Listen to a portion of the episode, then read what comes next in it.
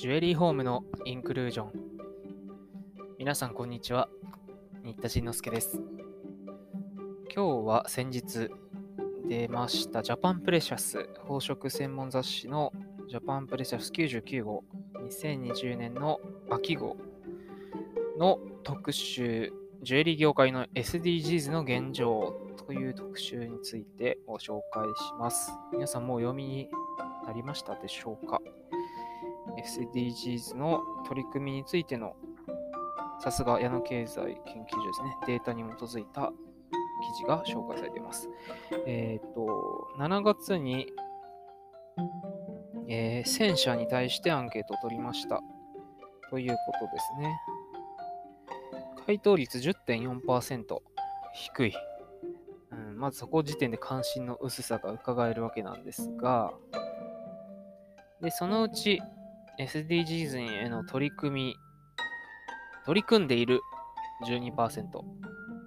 つまり、アンケートを送った1000社のうち、あ、取り組んでますよって答えてくれたのが、全体の1.2%ってことでしょ？うん。まあ、忙しくて回答担当者がしなかったけど、実はやってますっていうところとかね。まあ、正直 SDGs の理解が正直よく分かってなくて、なんか、売上金の一部を途上国に寄付してるとか、RJC とかヘアマインド認証ゴールドとか、そういうエシカルブランドをやってるみたいなイメージで、いや、うちはやってませんって言ってるだけで、実は地域へのなんかね、取り組みとか、自然エネルギーとか、そういうことだったらやってますよって、実はやってるのにやってないと思っちゃってるっていうこともあるかなと思ったりしてます。やってるよって答えてくれてる企業の一部を紹介すると、まもちろん売上金の一部を貧困国やね、飢餓に苦しむ子供に寄付するとかいうのはもちろんあるし、クリーンエネルギーの使用とか、伝統の、ね、エコなやつに切り替えるとか、フェアトレードの素材を使用するとか、産出国のはっきり分かっているダイヤモンドを使うとかはもちろんそうなんですけど、普通に地域のね、福祉施設のボランティアに参加したり、新しい技術によるものづくりや特許の開発だとかね、そういうのも答えてくださってる企業があるみたいで、まあ実は自分とこやってるよっていう風によくよく学んだらあるのかもしれないですけどね。で、次に SDGs 今後取り組む予定ありますか？取り組む予定、または取り組みたい54%。取り組む予定はないが28。回答なしが18。まあ、特に特に取り組む予定もないし、取り組みたくないっていうのが約半数ってことですよね。残り取り組んでないうちね。うん、大丈夫って感じではありますけど、まあ、まあ時代がどう、ね、みんな当たり前にやるようになってきたらそういうところもやらざるを得ないというか、あなんかやらなきゃいけないかも、みたいに後々なってはいくとは思うものの、まあちょっとやっぱり遅れてますよねっていう感じ。海外のアパレル含めたファッション業界のね、ニュースとか、前にも紹介したかもしれませんが、ハイジュエリーブランドの CEO たちの言葉とか見てると、如実に現れてるなっていう感じがあります。で、そこがなんでなのって、ただのトレンド、一一過的なトレンドなのか、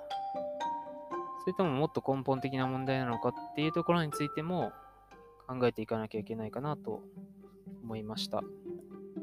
この、えーっと、ジャパンプレシャスの特集の中にはね、各企業どんな取り組みしてるか結構トピックアップして、えー紹介してくれてたりしますね。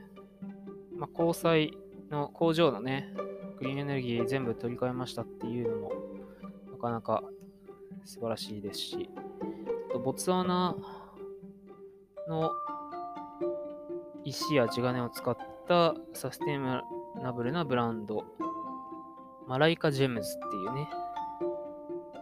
ブランドの紹介もされています。国際色石協会ですね、ICA の倫理メンバーに認定されるために、こういう条件ですよっていうガイドラインね、出されてる。その中の一つに支部長が発行する責任ある調達ポリシーに従うことっていうのがあるみたいですね。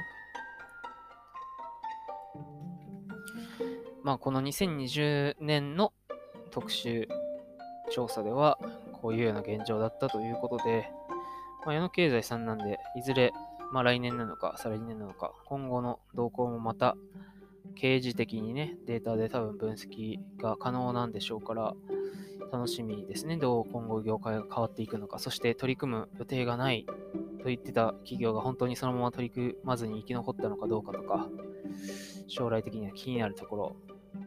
ですね。はい、今日はジャパンプレシャス2020年秋号の特集、えー、ジュエリー業界の SDGs の現状についてお話ししました。あ、そうだ、言い忘れましたが、えー、40ページに私が僭越ながら、ジュエリー企業の SDGs 対策についての弁護士からのアドバイスというタイトルの記事を寄稿しています。これまで